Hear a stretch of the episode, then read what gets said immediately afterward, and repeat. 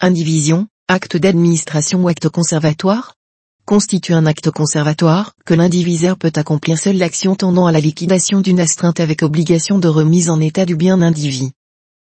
Par acte du 20 juin 1983, un groupement foncier agricole, UFA, a pris à bail des terres appartenant en indivision à un frère et sa sœur. Plusieurs instances ont opposé le frère UFA sur la détermination du prix du fermage et sur son paiement, ainsi que sur la consistance du vignoble à l'issue, desquelles l'UFA a été condamné à remettre en état une parcelle. À cet effet, une astreinte a été ordonnée.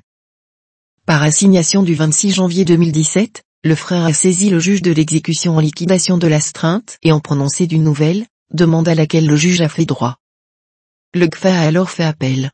Selon la cour d'appel, le frère ne pouvait prétendre agir seul en liquidation de l'astreinte, dont était assortie la condamnation du GFA à replanter des parcelles indivises.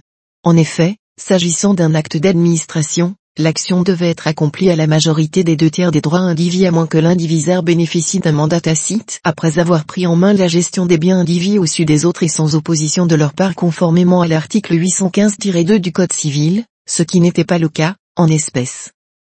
Le frère se pourvoit en cassation. La Cour de cassation casse et annule l'arrêt d'appel et déclare que l'action engagée, en ce qu'elle a pour objet la liquidation d'une astreinte prononcée en vue d'assurer la remise en état de biens indivis, constitue un acte conservatoire que tout indivisaire peut accomplir seul. Pour aller plus loin,